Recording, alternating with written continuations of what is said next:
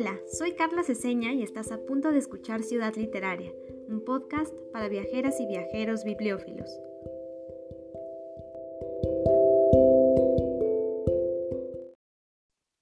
La gran cantidad de robos de las bellas artes han hecho del arte robado una industria criminal en auge.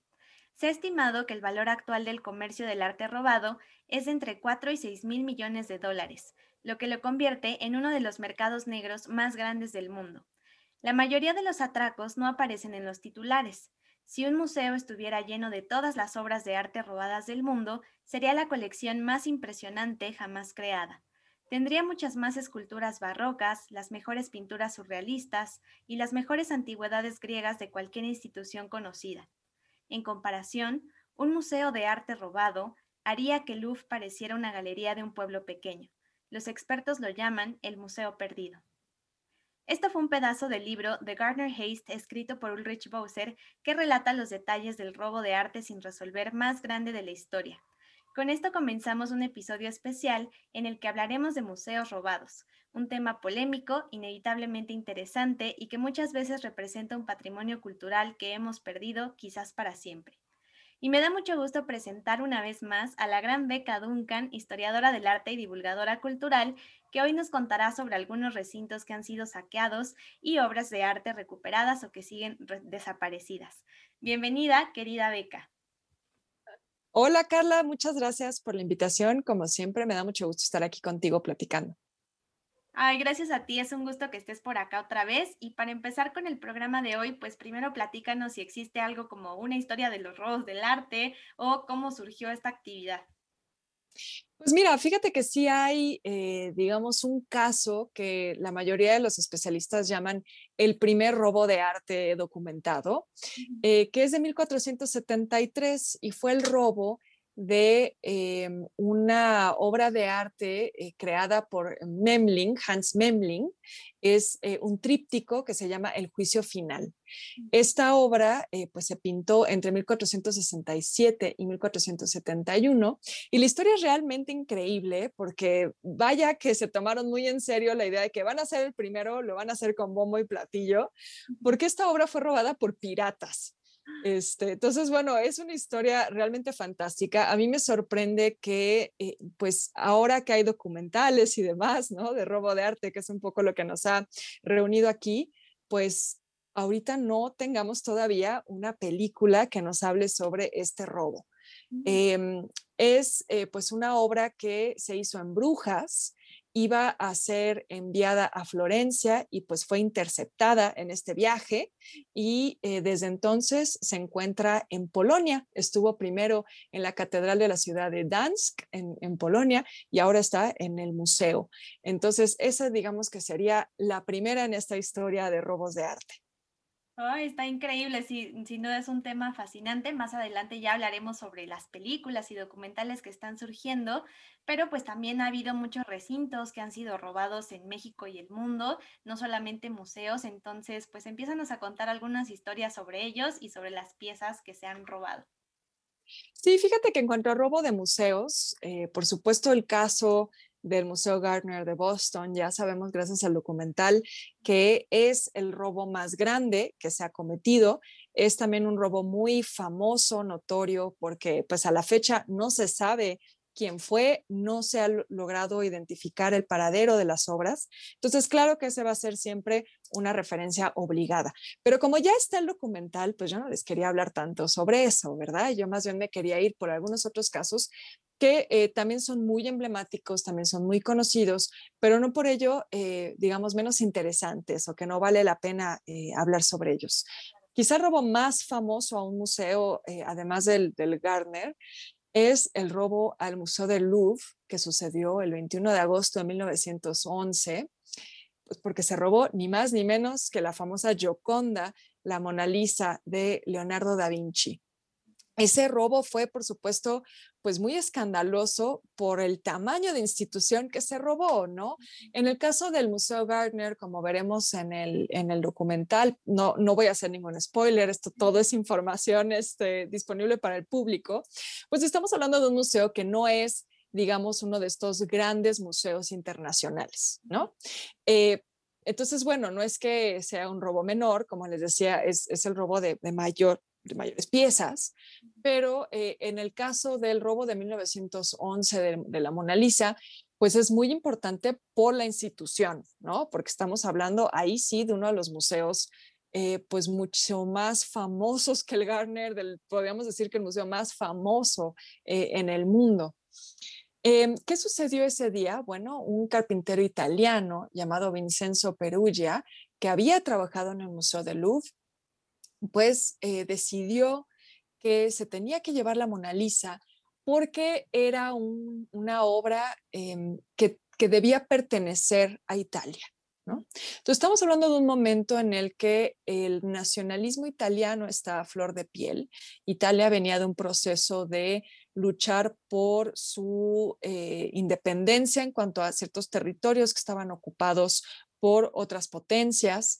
Em, ahí entra la historia de Garibaldi, que bueno, no me voy a meter a detalle, pero es algo importante que sepan, busquen la historia de Garibaldi si no la conocen bien, pero bueno, digamos que venimos de ese contexto, ¿no? De un momento de como les digo, un nacionalismo italiano.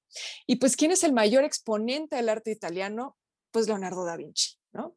Entonces, este hombre, eh, Vincenzo Perugia, como les decía, dice, no, la Mona Lisa no puede estar aquí, no puede estar en manos de los franceses. Además, había también tensiones con Francia porque algunos de estos este, territorios ocupados habían sido, digamos, dominados por Francia. Entonces, eso le mete como una, un poquito más de sal a la herida, ¿no?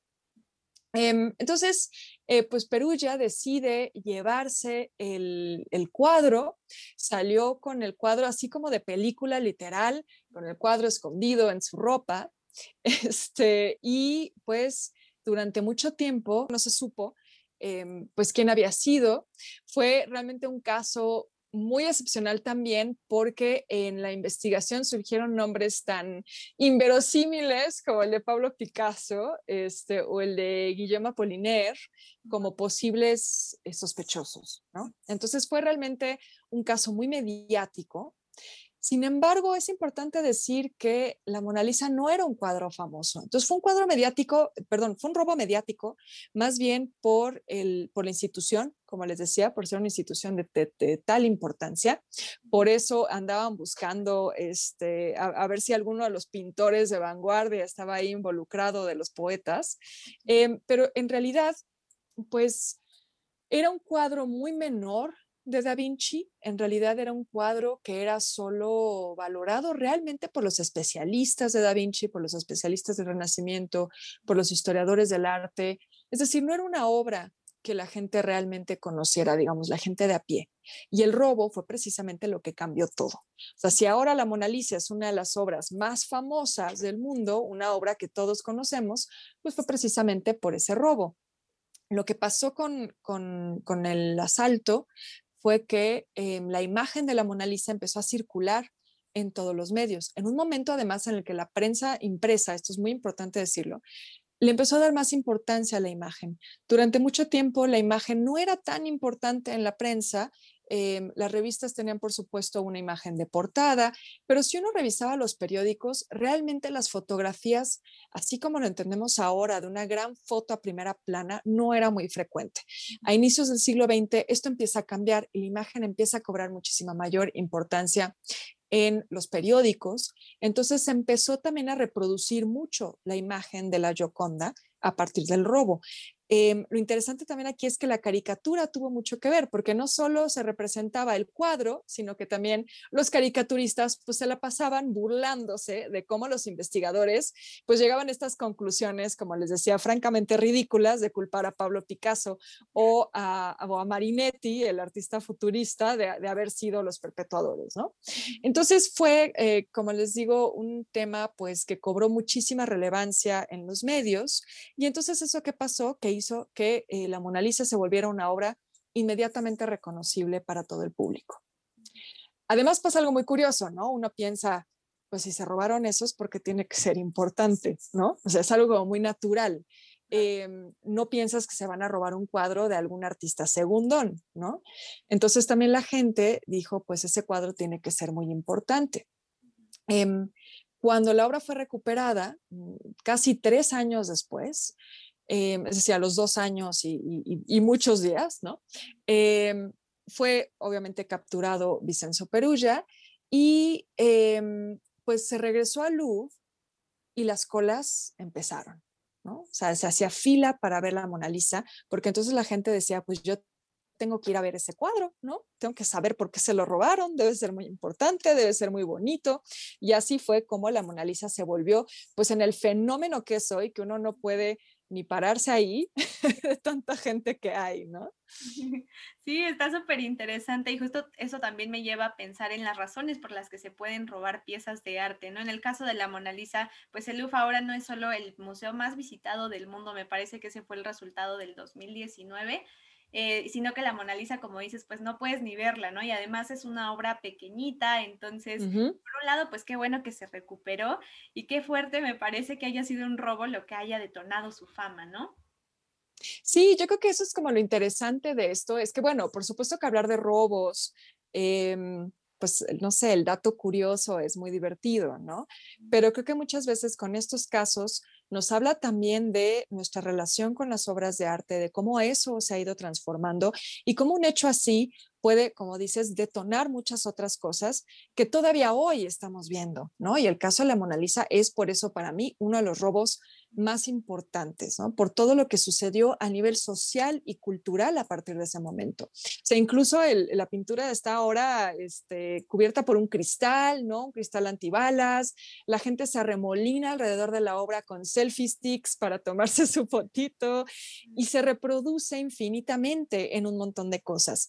Eh, no es fortuito que también sea la Mona Lisa, eh, la obra que Walter Benjamin, eh, digamos, eh, problematiza o la que utiliza un poco para desarrollar este concepto de la obra de arte y su, y su reproducción técnica, ¿no? En ese famosísimo ensayo de Walter Benjamin, que es pues un, un, un antes y un después en los estudios del arte, Em, él a propósito toma a la Mona Lisa por, por todo esto que sucedió, ¿no? Y, y, él se pone ahí a preguntarse por cómo la reproducción de las obras de arte cambia nuestra relación con ellas. Y bueno, eso quizá no hubiera sucedido si este señor Vicenzo Perugia, un carpintero italiano con eh, pues emociones muy intensas sobre el nacionalismo italiano, hubiera decidido robarla. Algo que también me parece importante, perdón, mencionar de este caso, es que su intención no fue quedársela ni venderla.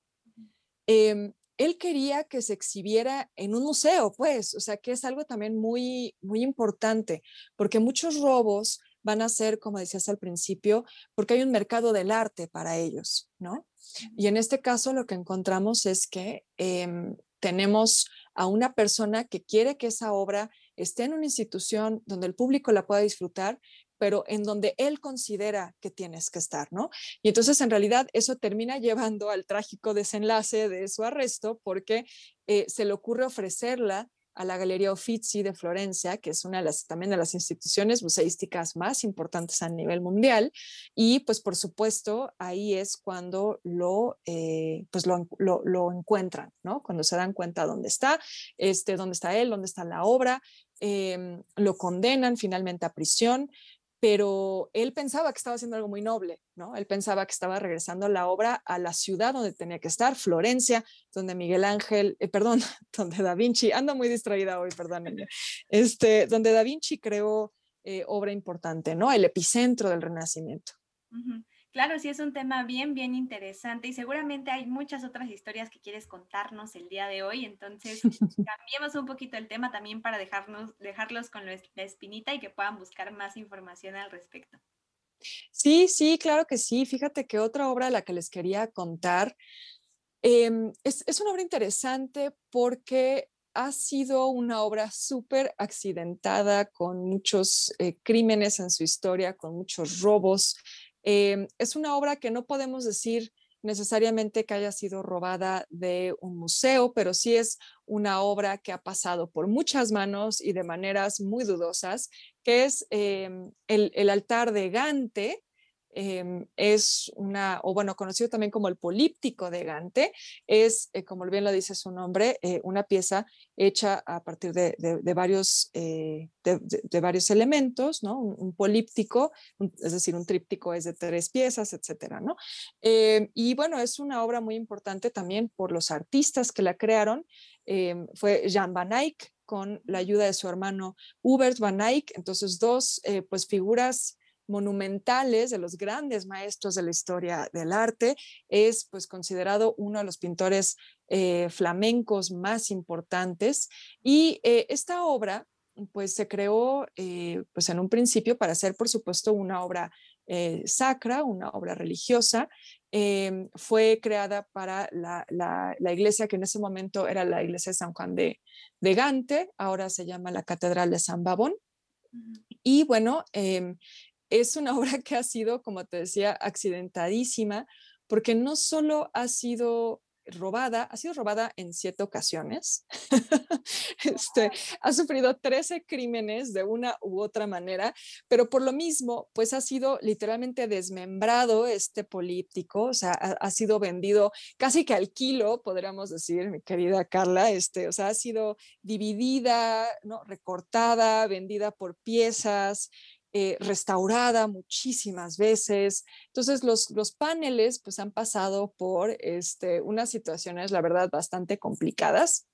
Y eh, pues quizá uno de los paneles que ustedes ubican muy bien sería el de eh, Adán y Eva, ¿no? Es uno de los, de los, bueno, son dos paneles distintos, pero es una representación de Adán y Eva bastante conocida. Em, como les decía, esta obra ha tenido una historia pues súper complicada. Este, y bueno, ¿qué no vemos aquí? Aquí vemos de todo. Este, es de verdad una obra en la que eh, se cruzan un montón de cosas. Em, primero, la Revolución Francesa, entonces ya con eso vemos que este, ha pasado por acontecimientos importantes. Fue eh, una de las obras de arte que fueron robadas de Bélgica y llevadas a Francia precisamente para ser exhibidas en el Louvre un poquito después de, la, Revolución Francesa. Este, y después se regresó a Gante eh, cuando los eh, franceses, em, cuando los franceses son vencidos en, en Waterloo. Entonces, eh, como te digo, ha pasado por acontecimientos históricos importantes, ¿no? Este, primero la Revolución Francesa, ahora la batalla de, eh, Waterloo. Em, después, lamentablemente, pues la, diócesis de Gante, pues no fue como la más, este, no sé, como la más agradecida de que les hayan devuelto la obra, porque em, se las regresan en 1815, después de Waterloo, y es precisamente eh, en esos años donde eh, algunos de los paneles son vendidos por la diócesis. Em, bueno, en realidad no son vendidos en un principio, em, los, empeñan, ¿no? Entonces deciden empeñarlos y al no poder pagar el, eh, pues el dinero, fue vendido después a un coleccionista inglés em, en Berlín. Entonces, bueno, terminan por allá. Entonces ahí ya hay otro viaje de esta obra de arte. Em, y bueno, eh, pues estuvo durante mucho tiempo exhibido allá eh, en Berlín. Y mientras los paneles que empeñaron fueron exhibidos, estaban exhibidos en Berlín, pues eh, otros paneles, los que se quedaron en Gante, fueron víctima de un incendio. Entonces, ya pasamos por un robo, ya pasamos por un empeño y ahora ya pasamos por un incendio. Por eso te digo que es de las obras más accidentadas en la historia del arte. Y luego otro, este, otro momento histórico en la historia de la humanidad y en la historia de este cuadro, pues es por supuesto la invasión eh, nazi, eh, la invasión nazi, em, pues eso hace que esta pieza pase por otra historia de robo. Este, entonces, bueno, es, es una obra que la verdad es, es, muy, muy interesante. La historia es larguísima, o sea, si quisieran echarse cada uno de los crímenes, cada uno de los, de los robos, es de verdad bastante larga, porque además, como les digo, es un político.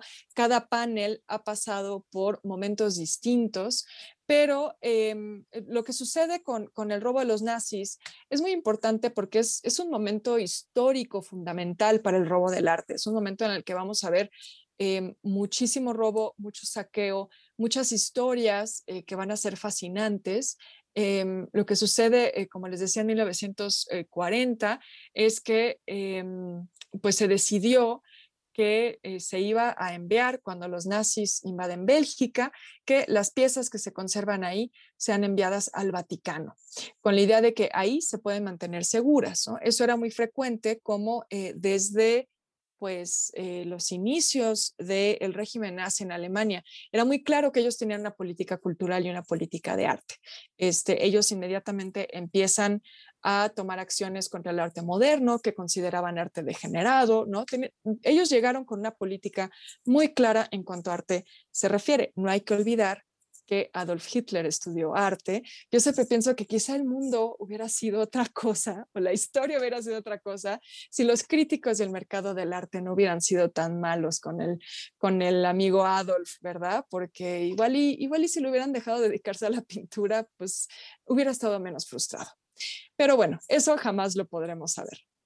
El punto es que los nazis eh, encabezan un esfuerzo muy importante de robo y saqueo de arte a lo largo y ancho de Europa y em, pues cuando, para 1940 deciden que esta obra se tiene que mandar al Vaticano, em, pero todavía cuando están en eh, territorio em, francés, se, se, guarda en, eh, digamos, está todavía en, en Francia, se decide guardar ahí un tiempo, nunca llega al Vaticano. Este, y bueno, en 1942, Hitler eh, ordena que específicamente esa obra sea robada y sea llevada a Alemania. Entonces era eh, por la importancia de esta obra de arte del autor, pues era una obra en la que él ya tenía sus miras y entonces la roban los nazis y se la llevan hacia Bavaria. Así que bueno, es, como te digo, una de las obras pues, pues más eh, más robadas, más accidentadas en la historia del arte. Em, y bueno, no sé si, si da tiempo de contarte de otra obra robada más. Sí, claro que sí. Justo iba a decir que, eh, como ya comentaste, pues habrá que profundizar más por nuestra cuenta, pero justo este episodio está dedicado para que ustedes puedan tener una probadita de la selección de beca y ya podamos maravillarnos con nuestras investigaciones más tarde. Sí, sí, sí, yo creo que vale la pena que se echen un clavado porque, bueno, algunas de estas piezas simplemente conocer la historia de la obra en sí misma, ¿no? Es fascinante, como en este caso, conocer la obra de, de Van Eyck, su historia, pues siempre va a ser interesante y, bueno, claro, esta, esta historia de robos lo hace pues aún más, este, pues aún más eh, bonito para aquellos que nos gusta el chisme, ¿verdad? Y bueno, la, otra pieza a la que les quería contar, eh, que me parece también muy interesante, es un caso famosísimo, es el retrato de Adele Bloch-Bauer, em, el, retrato de Adele Bloch-Bauer 1, porque este, hay, hay otros. Em, esto es una obra de Gustav Klimt, que por supuesto es también uno de los referentes, pues ya importantísimos de la historia del arte. También es de esos artistas que creo que todos conocemos por obras como El Beso, él eh, tenía una técnica pues muy particular, eh, que es muy reconocible, muy decorativa, con estos elementos dorados, eh, de formas que, van de la mano del Jugendstil, que era digamos como el Art Nouveau del norte de Europa. Y él hace em, esta obra para em, el esposo de la mujer que aparece retratada, Ferdinand Bloch-Bauer, que, eh, pues bueno, era un banquero y era de origen judío. Entonces ya se imaginarán también por dónde va esta historia, porque también tiene que ver, como les digo, con ese momento importantísimo para la historia del robo de arte, que es la Segunda Guerra Mundial y el régimen nazi. Este, la, primera, esta primera obra es de 1907, como les digo, hizo una segunda, un segundo retrato en 1912, y pues era una, familia, la Bloch-Bauer, que se imaginarán por la posición de eh, Ferdinand, del esposo de Adele, pues eh, siendo banquero, ¿no? Em, pues e, él tenía la capacidad para coleccionar arte, entonces tenían una colección pues bastante importante o una colección notable al menos. Em, entonces, bueno, eh, Adele eh, muere a esto hay que decirlo, ella muere en 1925 y em, ella quería que todas sus obras se donaran a la Galería eh, Belvedere. Em, esto con la intención de que, bueno, estuvieran, em, digamos, a la vista del público, ¿no? Ella quería que su colección no, la, no, no se quedara resguardada en una casa, sino que el público la pudiera conocer. Em, entonces, bueno, ya eh, una vez que estamos en el, el, momento ya del nazismo, eh, de la invasión nazi en Austria, em, Ferdinand se va, se va de Viena, se va hacia, hacia Suiza y deja muchísimas cosas detrás. Se podrán imaginar que, eh, pues obviamente cuando uno sale huyendo, pues no puede salir con sus cuadros a cuestas. De manera que em, su colección de arte se queda en, en Austria. Em, finalmente, pues ahí los nazis roban la pintura, eh, me parece que en 1941, pero no recuerdo exactamente la, fecha. Y eh, bueno, no solo se roban, por supuesto, eh, ese, cuadro, se roban básicamente toda la colección, todas las pertenencias de Ferdinand Bloch-Bauer. Ahora, ¿qué es lo que hizo que este caso se volviera tan importante? Bueno, es porque hubo toda una investigación detrás de este cuadro, hubo un juicio también relacionado a este cuadro, y entonces eso ha hecho que también se vuelva casi como un estandarte del robo de arte y sobre todo del robo de arte de los nazis, porque aquí también es, importante decir que no solo la roban porque Ferdinand Bloch-Bauer había huido del país, ¿no? Eh, porque había dejado sus pertenencias, sino por el hecho de que era judío.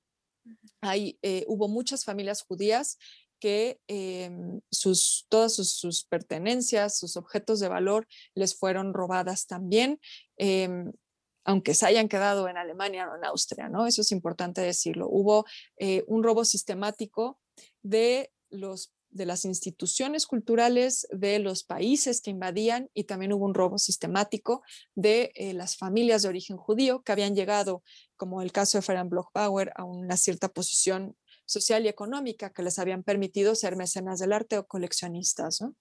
Em, ¿Qué fue lo que sucedió con la investigación? Bueno, esto hay que hacer un brinco cuántico en el tiempo hasta 1998, porque ahí, eh, a través del periodismo de investigación, Em, pues empezó a hacer eh, un, trabajo en el que eh, el periodista Huberto Cernin, o Chernin, em, se dio cuenta que en la galería em, Belvedere, que es precisamente la galería en la que Adele Bloch Power quería que estuvieran sus obras, tenían varias eh, obras que habían pertenecido a personas judías durante la guerra aunque habían sido, digamos, robadas durante la guerra.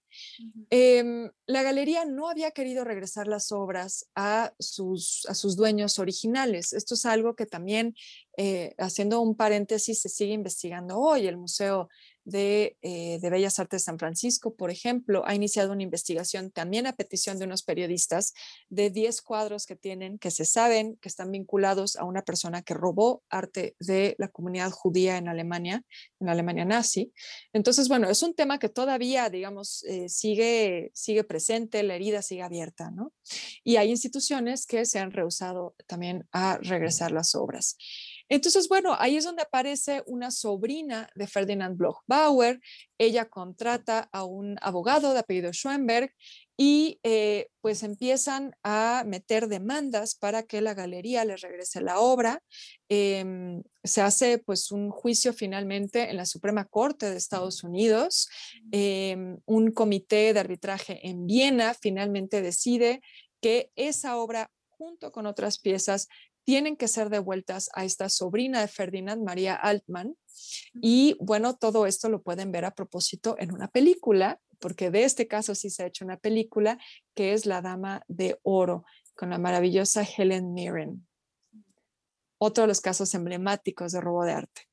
Está increíble también la historia y sí, como comentábamos al principio, pues muchos de estos robos han inspirado precisamente eh, al cine o a las series, incluso a los libros por ahí, ¿no? Esta película pues también desde luego es una recomendación que tenemos el día de hoy, pero cuéntanos si conoces eh, algunos otros productos de la cultura popular que hayan sido inspirados precisamente en el tema que platicamos hoy. Por ahí ya comentaste el documental de Netflix eh, que le sucedió al Museo Isabella Stuart Gardner. Entonces, cuéntanos qué más podemos encontrar para sí. de este tema. Sí, fíjate que este, hay, hay eh, algunos casos interesantes, pero yo diría que no suficientes. ¿eh? Yo creo que el tema del, del, robo de arte sigue siendo algo que ha quedado como muy, muy olvidado del cine, muy olvidado de la literatura. Creo que todavía puede haber más, más este, pues más producción cultural en torno a esto. Pero claro, un, caso este, importante es, como les decía, este del retrato del Block Power, que se llama La Dama de Oro. Es una película. Y el documental Netflix que ya comentamos, que se llama Esto es un atraco. Em, que se trata precisamente sobre este Museo Gardner, del libro que citaste al, principio. Y em, otro, otro caso que a mí me parece interesante es el de Los Hombres Monumento, mm. esta película con George Clooney. Yo, más allá de recomendarles la película, que, a ver, sí me parece este, que, es, que está bien lograda, creo que representa muy bien el, caso, el momento, el, tema. Em, a mí la verdad es que me gusta más eh, el documental que se hizo sobre esto, porque eh, tanto la película como el documental están basados en un libro muy bien documentado que se llama The Rape of Europa, es decir, el, eh, como la violación de Europa.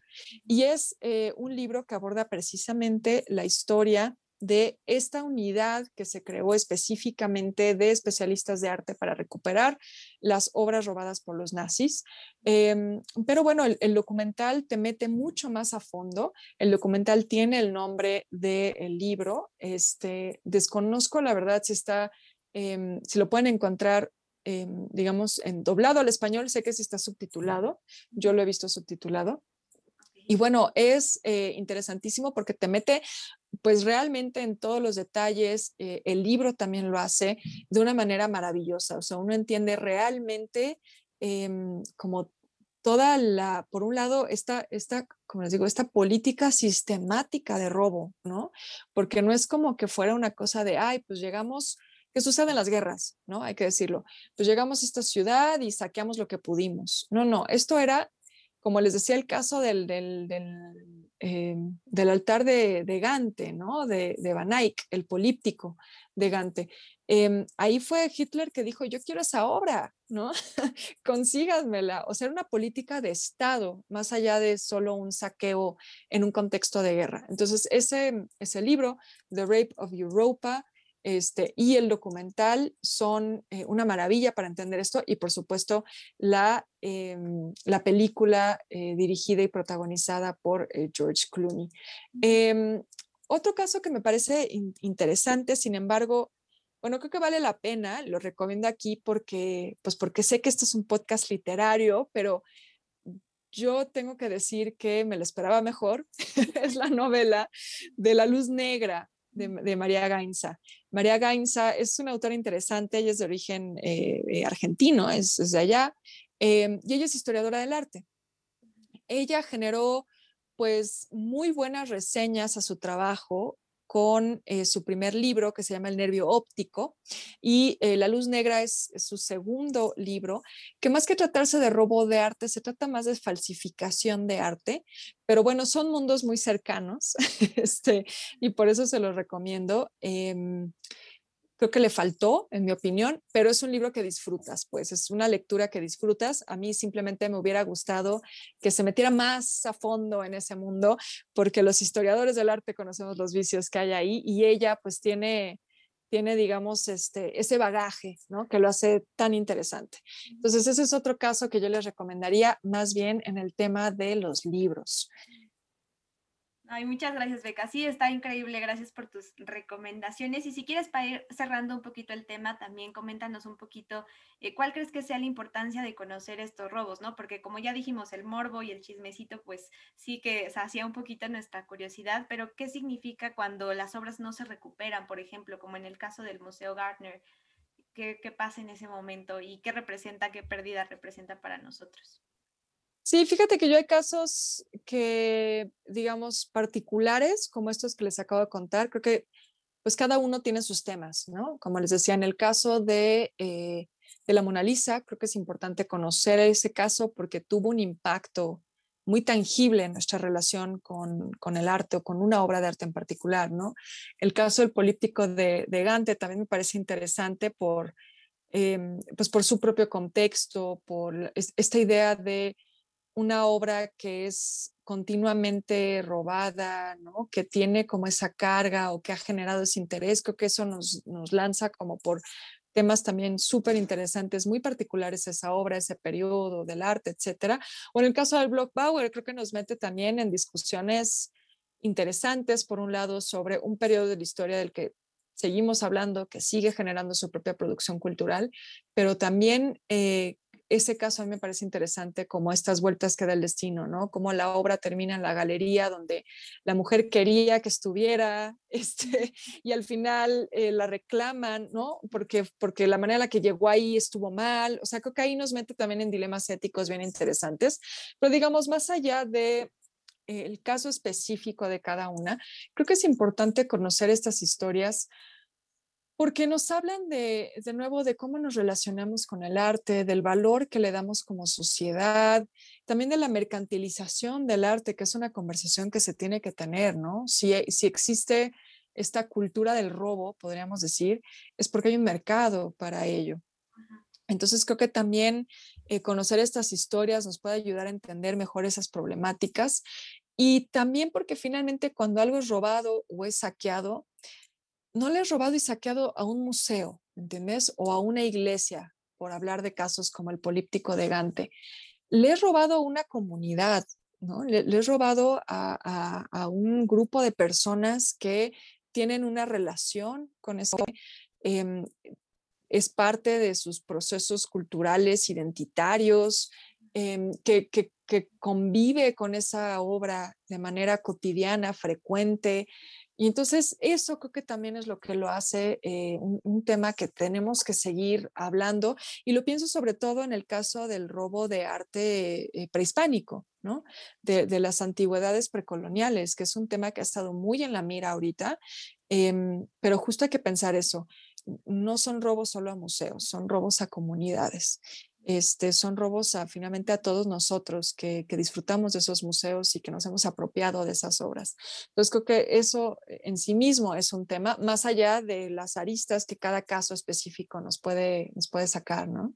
Sí, claro, estoy completamente de acuerdo contigo, querida Beca. Y ahora sí ya se nos está acabando el tiempo, pero te agradezco muchísimo que hayas estado por aquí. Y antes de despedirnos, por último, como es el mes de los museos, pues todavía nos falta la recomendación del espacio para viajar y esas cosas que ya son tradicionales en este podcast.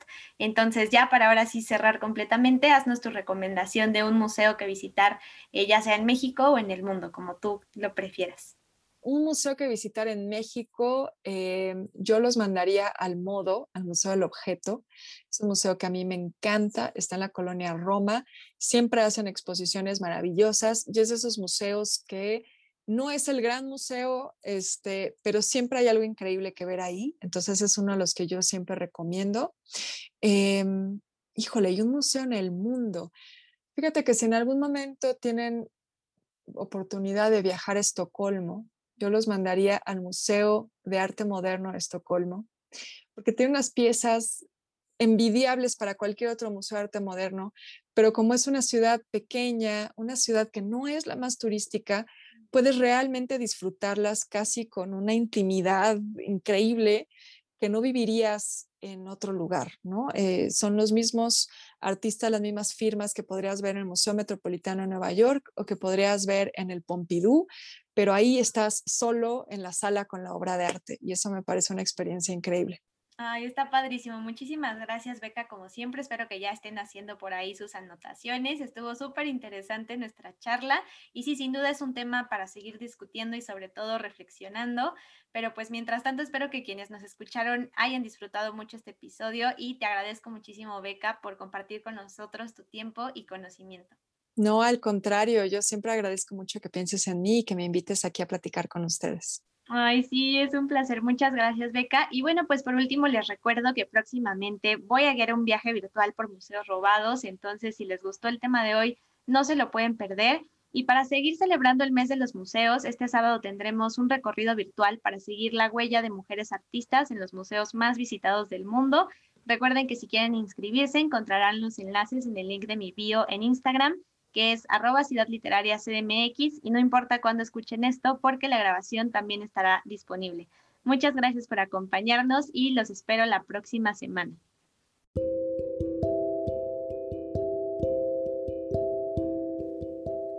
Si quieres ser parte de nuestra comunidad, búscame en Facebook e Instagram como arroba CDMX y no te pierdas nuestro próximo episodio.